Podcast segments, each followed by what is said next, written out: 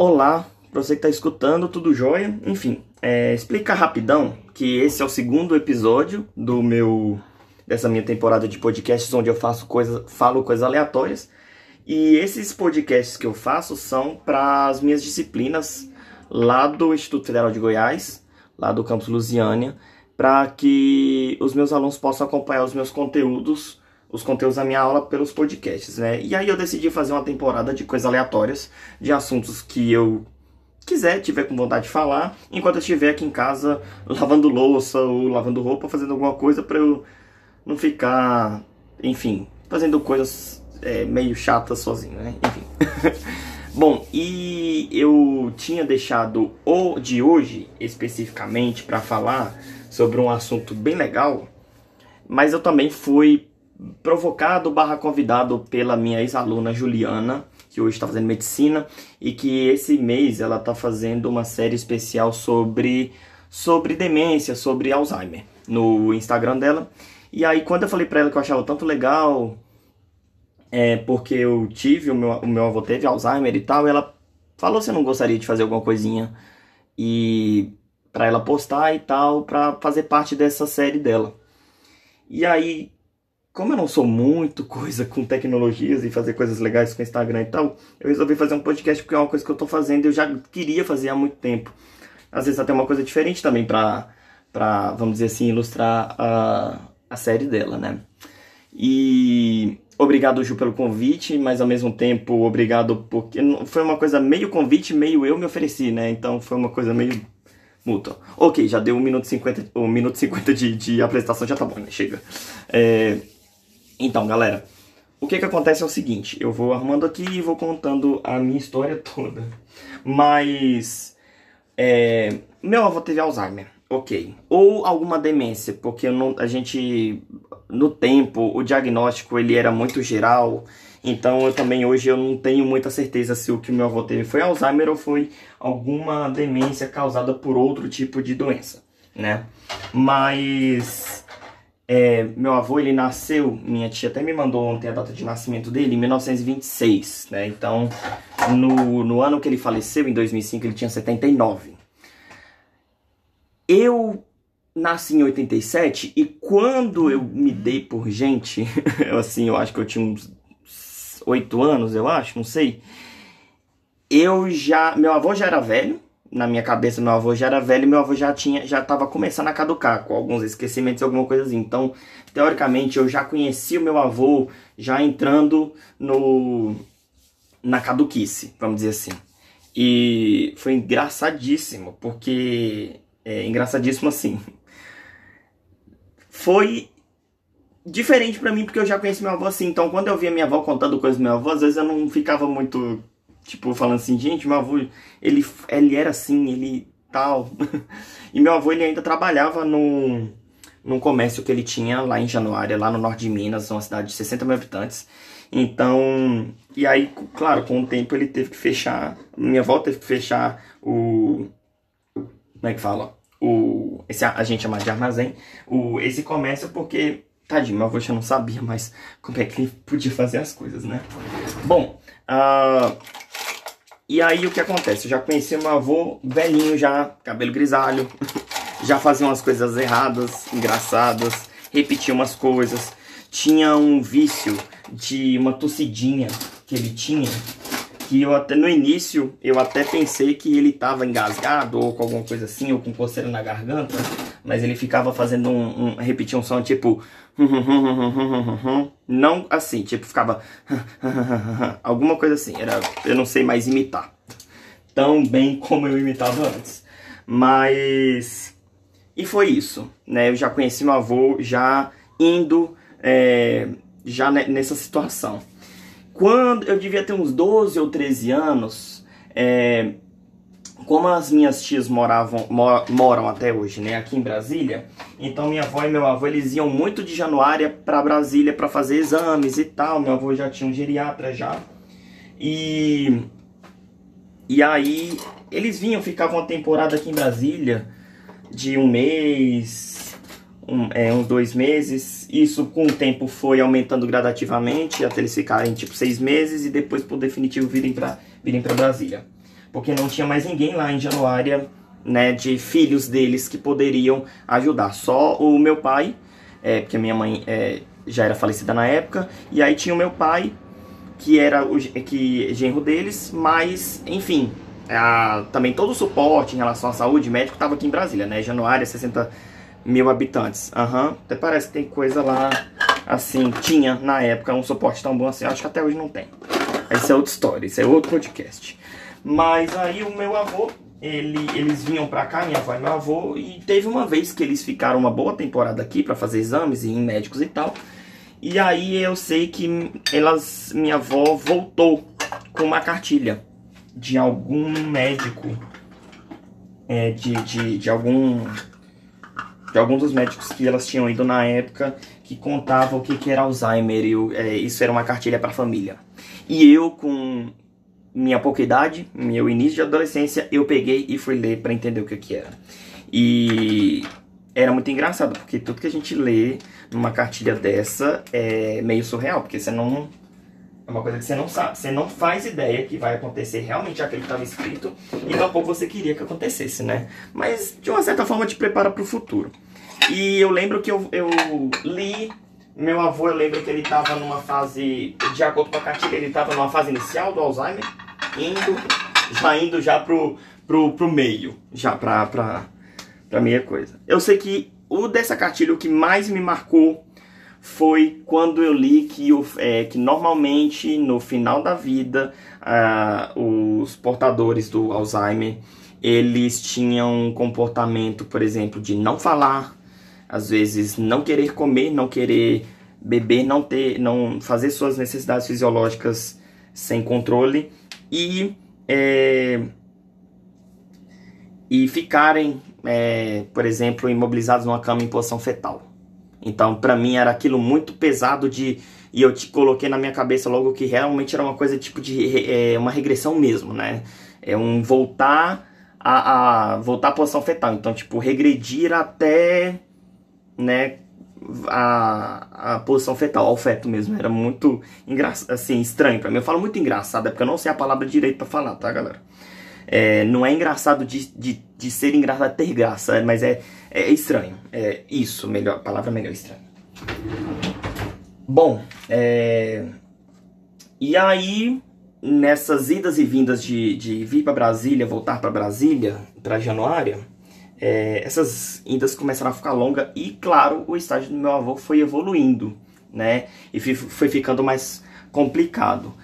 É, se a gente pensa, quando eu entrei no ensino médio em 2002, eu tinha 14 anos. Pelas minhas contas, meu avô tinha já 77, não, 75. 75. Meu avô já tinha 75 anos ou mais. E minha avó também já. Minha avó não tem muita diferença de idade, minha avó não lembro agora, mas. Enfim, deve, acho que é uns 7 anos, acho que a diferença de idade da minha avó pro meu avô. Era. É, e aí. Bom, com eles nessa idade já e sem em outro tipo de suporte na cidade pequena, a não ser a minha família, meu pai, eu, minha irmã. Então, é, minhas tias me ligaram um dia e falaram assim: eu estava no terceiro ano, em 2004 é, minhas tias me ligaram e falaram assim, Joônio, olha só, a, a gente queria, um, queria conversar contigo um negócio. É, para sua avó voltar e para o seu avô nessa situação que ele está, é, acho que a única possibilidade era de dela voltar, mas de você ir morar com ela. Tem algum problema? Assim, pode ser. Aí eu pensei, não, não tem problema nenhum né? Eu estava no terceiro ano, era, era o final do curso, do que eu fazia técnico em agropecuária na, no Cefet de lá. Na época era Cefet, hoje é Instituto Federal. Lá era Cefet. Então eu fazia técnico em agropecuária, passava manhã e tarde fora. E eu falei, o problema é que eu passo muito tempo fora, então eu não vou ajudar tanto. E aí a minha tia falou, não, mas é porque a gente precisa de alguém para pelo menos dormir com eles à noite. Porque meu avô, pode, meu avô já tinha caído uma vez, né? É, ele foi tentar levantar à noite e acho que ele levantou meio tonto e caiu. Não, não sofreu nada de grave, mas o fato dele ter é, levado um cortezinho pequeno na testa, o, a quantidade de sangue que, que, que sai, deu uma assustada na minha avó. É, na época a gente também assustou, porque a gente teve que. A gente acordou à noite com o telefonema dela para ir lá para levantar meu avô. Meu avô nada, né? Meu avô ele tinha caído também na, é, levantou, secou o sangue, deitou e dormiu como se nada tivesse acontecido. A gente é que ficou meio que desesperado. E aí eu fui é, nessa condição então de dormir para acompanhar minha avó e às vezes ajudar alguma coisa durante a noite, ficar lá com ela, dar um suporte a mais. É, fechou. Então, eles chegaram em Januária por volta de agosto, ou acho que foi agosto, e ficaram até final de novembro. E eu fiquei morando com eles em Januária, de, é, nesse tempo aí. E, e assim, basicamente, à noite eu cuidava do meu avô com, com coisas mais gerais, mas meu avô ainda estava muito independente, ele, ele comia sozinho, ele tomava banho sozinho. Na, na verdade, nessa época eu comecei a ter que dar banho nele. Mas para mim foi tranquilo, eu não não tinha problemas com isso não. É, então eu dei banho nele, é, comida ele comia sozinho, é, se locomover tranquilamente, passeava e tal, dava um pouco de trabalho, conversava, conversava demais porque ele estava numa fase de repetição de frases. É, mas ele era super independente. Às vezes até independente demais, porque ele queria às vezes comer demais, é, avançar na, na geladeira para comer coisa a mais, pegar coisa escondida e etc. E ficar andando para lá e para cá, mexendo em coisa. Então avó deixava os quartos trancados, enfim.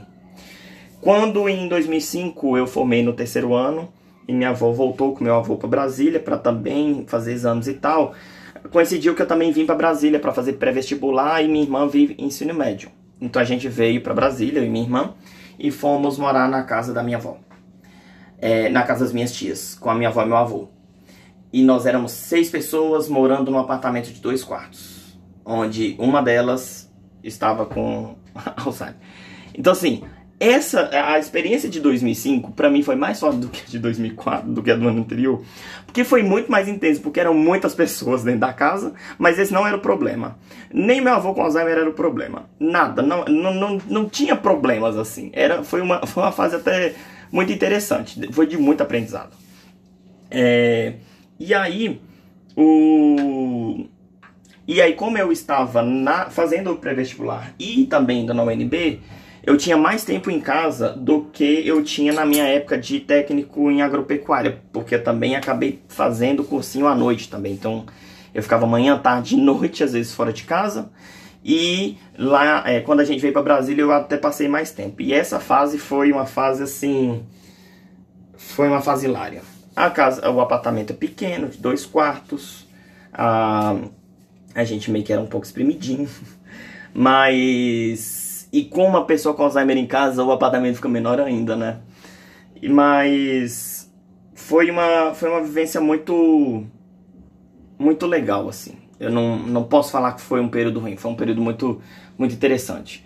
Ah, mas o, o, o motivo principal de, do, desse podcast falar sobre o meu avô, eu contei mais ou menos como é que foi a história toda, mas foi que o que acontece? Em 2005, em novembro, se não me engano foi dia 12 ou dia 15, eu não lembro a data certa. É, meu avô ele já estava numa fase quando assim é, nessa, é, de outubro para novembro de 2005 meu avô ele já estava com problemas de locomoção a gente locomovia ele é, mais com segurando ele dando apoio para ele como se a gente fosse um andador e em alguns momentos numa cadeirinha de roda é, meu avô já, já deitava já com um pouco de dificuldade, assim, ele já ficava numa posição, quase uma posição fetal. E lá para novembro ele começou a não querer comer, não querer beber direito. Eu não sei o, o motivo específico disso. E aí no dia 12, é, acho que foi no dia 12, um sábado, ele passou mal e foi pro hospital. À noite ele veio a falecer. É... Claro, foi uma coisa muito ruim pra gente, né? Porque mesmo que o meu avô tivesse na situação que estava, a gente ainda queria ele por perto, né? A gente adorava ele, ele era divertidíssimo. Tudo foi divertido. É, essa parte não é uma romantização, ele realmente era divertido. Mas a gente só foi descobrir que ele era divertido depois. Sei que eu vou chegar lá. Ah, claro, a gente é católico cristão, né? Então tem toda aquela. Tem toda aquela coisa da semana pós-morte, né? Tem a missa, tem, quer dizer, tem a, o cemitério, o enterro, e tem a missa de sétimo dia, e durante a semana a gente acaba se reunindo e tal, não sei o que, vamos fazer uma oração do texto lá na casa da minha avó e tal, não sei o que. E foi justamente num dia desse. Numa quarta-feira, eu acho, ou quinta-feira, a gente fez uma, uma reza do texto lá na casa da minha avó. Um apartamento dois quartos e tal. Tinha nós cinco, minha outra tia com os dois filhos que que também mora em Brasília, minha tia com a minha prima que mora em Uberlândia também estava, acho que estava no dia, se eu não me engano. Ah, não lembro se meu tio de Uberlândia também tinha vindo na época. E ainda a gente convidou o, uma, um frei que era muito amigo nosso, que era não, é ainda muito amigo nosso, para a gente fazer essa, essa, essa oração desse texto. Gente, nós ficamos um bom tempo nesse dia é, reunidos o terço é, é uma oração longa, né? Normalmente, se você faz um, uma, numa cadência legal, vamos dizer assim, em uns 30 minutos, um terço em família termina. A gente terminou o terço, minha avó fez a ladainha dela, uma ladainha um pouquinho grande, de, de nome de santos e tal. Mas a gente terminou e a gente foi, então, contar histórias do meu avô.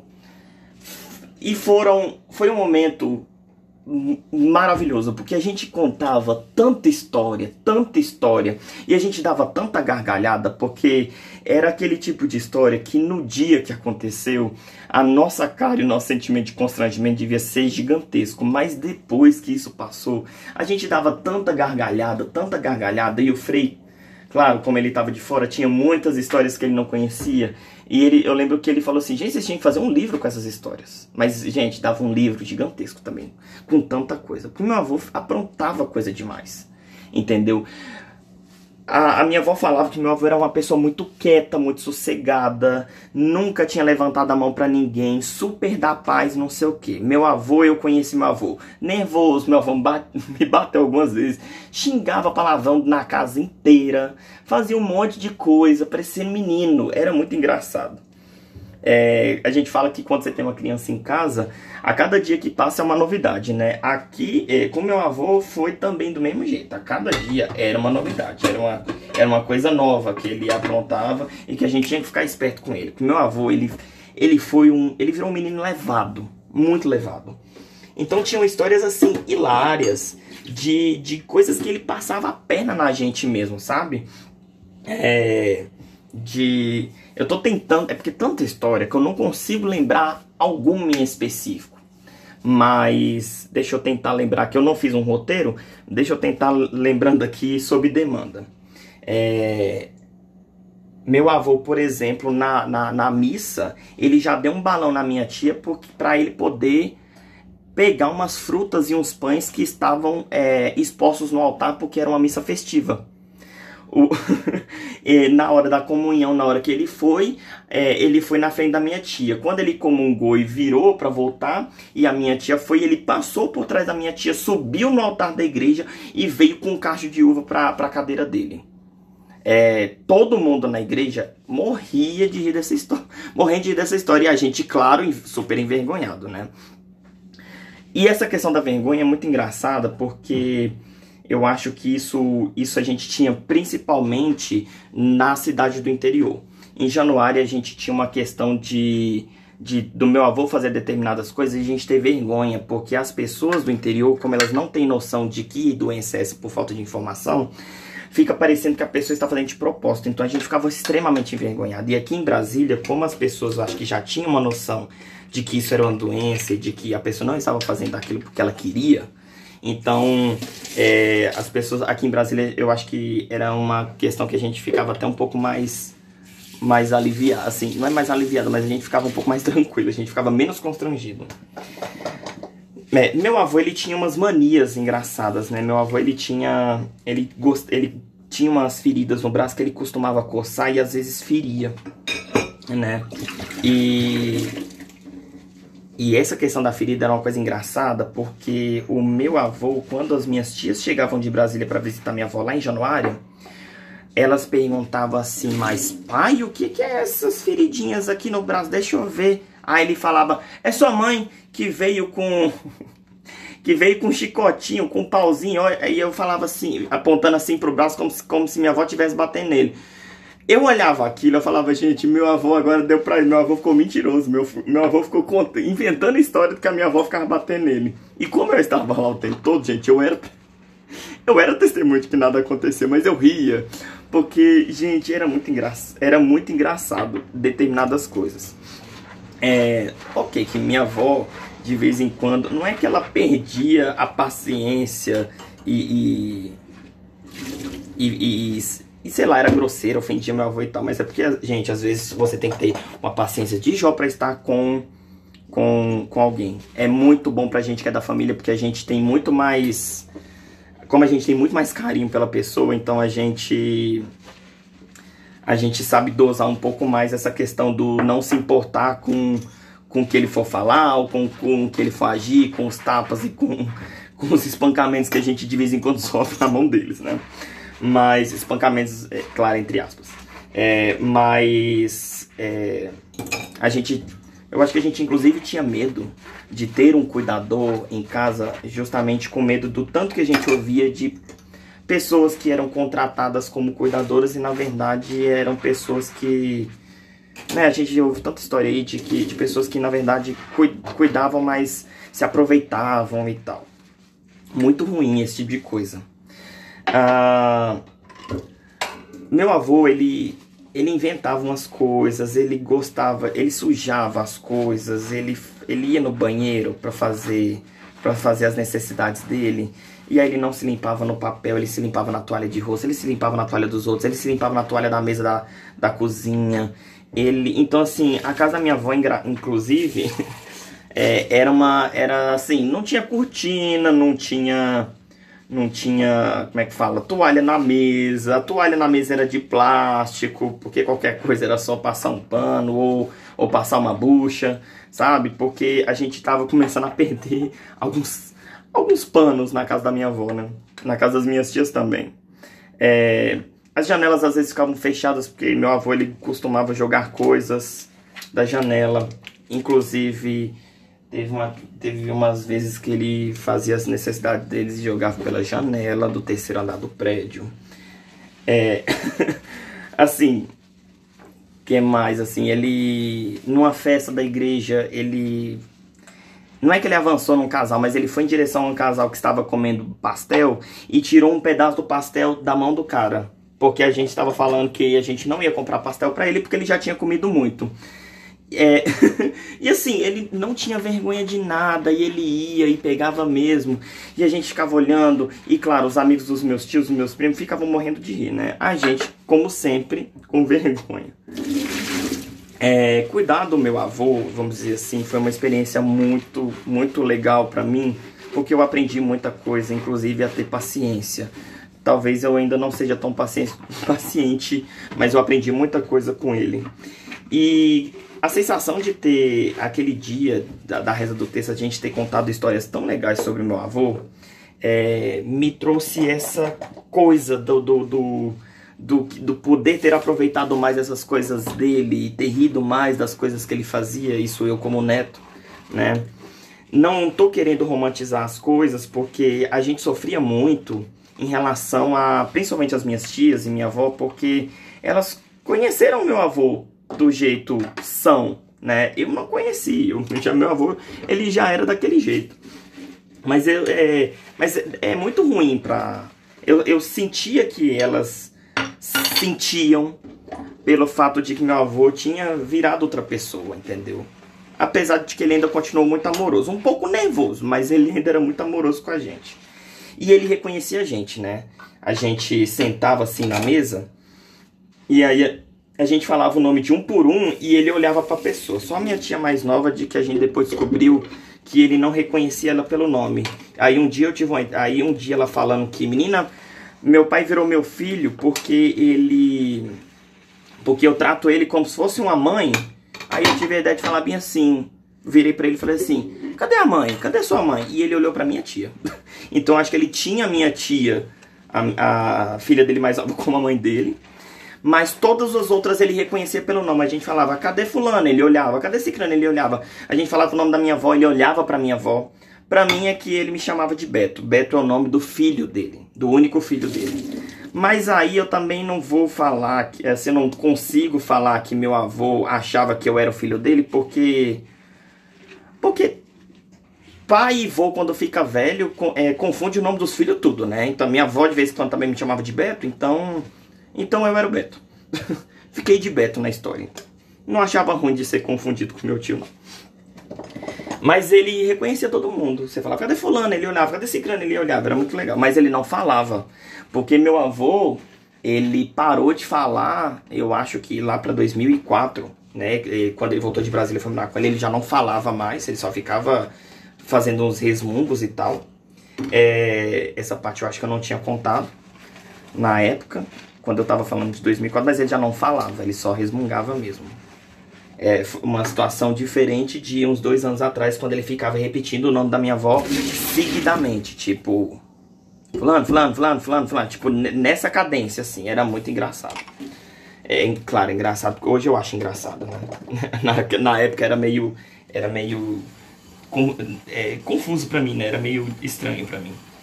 Mas mas assim, o, o olhar para trás, desde aquele dia, na verdade, eu olhar para trás e ver o que passou e tudo que aconteceu, é, eu não romantizo porque foi difícil para todos nós, mas eu vejo como uma experiência que foi muito foi assim foi divertida, entendeu? Depois que passa as dificuldades, a gente consegue olhar para trás com até com saudade das coisas que aconteceram e achando graça de tudo que aconteceu. Quando alguém me fala alguém do meu trabalho, por exemplo, falou que o avô estava com Alzheimer, eu fiquei olhando assim e falei, nossa, é, meu avô também teve. É uma fase diferente, né? Mas depois que passa, rende tantas, tantas histórias engraçadas. Eu até cheguei uma vez, até cheguei uma vez a falar para uma amiga minha, amiga assim, uma, uma amiga da família. O marido dela começou com Alzheimer esses dias. E ele, por ser pioneiro de Brasília, o pessoal do jornal ia direto na. ia, ia na casa dele, o pessoal do Correio Brasileiro ia na casa dele para poder pegar, pegar essas histórias, um compilado de histórias sobre, sobre Brasília. E ele começou a ter demência. E. inclusive com os comportamentos muito parecidos com o do meu avô. Até o jeito dele olhar é o jeito que o meu avô olhava. É, e aí, quando quando a gente estava conversando, no dia que ela me falou isso, antes ele ter Alzheimer, eu falei assim, nossa, é, cês, alguém tinha logo que sentar com ele e escrever um livro antes que essas histórias se percam. E aí depois, quando a gente encontrou de novo, ele já estava com, com, com esses comportamentos do, do Alzheimer, da demência, eu virei para ela e falei bem assim, lembra que eu te falei que ele, que vocês tinham que escrever um livro das histórias dele antes que ela se perdesse? Aí ela falou, sim. Aí eu falei assim, pois é, agora você vai, agora você vai começar a ter história para contar em outro livro. Agora é tipo, agora você tem história pro volume 2, que é tipo que é o que vai render de toda essa situação que a demência vai trazer nesse início. Justamente porque o meu avô tinha uma criatividade incrível de fazer coisas de danação mesmo. Ele era, ele era levado, o bicho era travesso. E aí eu tava falando com ela, e agora, agora é que você vai ter história para escrever um livro. Porque agora sim, minha filha, todo dia vai ser uma coisa, uma coisa nova. E às vezes eu até tento não falar muita coisa assim para alguém que tem uma pessoa com Alzheimer na família, porque é, é, o que aconteceu hum, é, foi uma coisa tão. Foi uma coisa que a gente lembra com, com a gente lembra com, com um sentimento bom. Que às vezes eu, tenho, eu, eu não posso esquecer que a outra pessoa pode estar sofrendo muito com o familiar dela desse jeito. Mas eu, eu tenho vontade de falar para a pessoa assim: olha, vai ser difícil agora, mas depois as histórias, se você tem um olhar legal para tudo que estiver acontecendo, vai ser uma experiência que você vai achar que vai ser bem boa. E assim eu espero que todo mundo passe por isso, porque o, o, que seja o mesmo sentimento que eu passei, que é de, de ter uma pessoa com Alzheimer em casa e ter muito trabalho, mas depois olhar para trás e, e pensar assim, nossa, doença ingrata, mas rende umas histórias muito engraçadas. É, Eu gostaria muito de contar mais coisas do meu avô, mas eu tenho medo do podcast ficar muito longo, porque a gente está indo para 30 minutos, né? É, eu espero que vocês tenham gostado. Talvez se, se fizer sucesso e eu tiver uma outra pia de louça é, razoavelmente boa, eu também encontro outras histórias específicas. Mas a, a mensagem que eu deixo pra galera é tipo, principalmente para quem é da família, tenha paciência, é, porque tudo tudo que, que acontece pode render uma, uma boa história para se contar depois. Eu aprendi isso com uma colega minha de graduação. O, o legal de você passar a dificuldade é você depois ter uma história de superação para contar. Porque é muito legal você contar a história de superação e não ficar só contando a, a, as coisas ruins, né? E no nosso caso, a história de superação que a gente tem com meu avô com Alzheimer são histórias que renderiam um livro, assim, um stand-up. E eu nem posso também falar que eu poderia ser o responsável de fazer o compilado de todas essas histórias, porque eu vivi uma, eu vivi uma parte de todas, de todas as coisas que aconteceu. Todo mundo na, família, na minha família, na, é, né, da, da minha família por parte de mãe, que seria então o da família do meu avô, tem uma história com ele. Uma história, assim, engraçadíssima. Algumas, algumas envolvem uns tapas nas costas, uns tapas na cara. Eu levei um tapa na cara, inclusive. Eu levei um soco, eu acho, lá sei. Mas tudo certo. É, sobrevivi, nem um dente quebrado. Mas todo mundo tem uma história de alguma coisa que meu avô fez e a gente na hora ficou constrangido e não soube lidar. Porque eu também acho que é nessas horas que que a gente também percebeu o quanto a gente não estava preparado para nada e o quanto e o quanto meu avô era criativo para fazer coisas. Era era uma coisa assim incrível. Gente, então assim, por hoje é só. Eu espero que vocês tenham gostado. A minha louça tá acabando também, mas eu também não vou me alongar muito porque eu tenho medo do podcast ficar muito grande e cansativo. Eu espero que vocês tenham gostado. Desculpa se eu deixei a desejar e deixar vocês com vontade de saber mais alguma coisa, mas é, eu também como vamos dizer assim, como cuidador familiar, acompanhante do meu avô, é, eu acho que o que o, o que eu tinha para falar era mais essa coisa do, do ter paciência e esperar as boas histórias que você vai ter para contar depois. Tá bom? Então, um abraço para quem escutou e é isso. É... Próximo podcast, outros assuntos aleatórios. Sob demanda que eu lembrar, eu vou colocando aqui. Um abraço para todo mundo, tchau, tchau. E obrigado, Juliana, pela oportunidade de contar essa história do meu avô, que eu acho que eu nunca tinha contado tanto. E ainda tem muita coisa para contar, é porque eu não soube. Eu dei prioridade para algumas coisas, mas se eu tivesse priorizado outra, acho que o podcast tinha ficado mais longo. Valeu, valeu, até mais, tchau, tchau.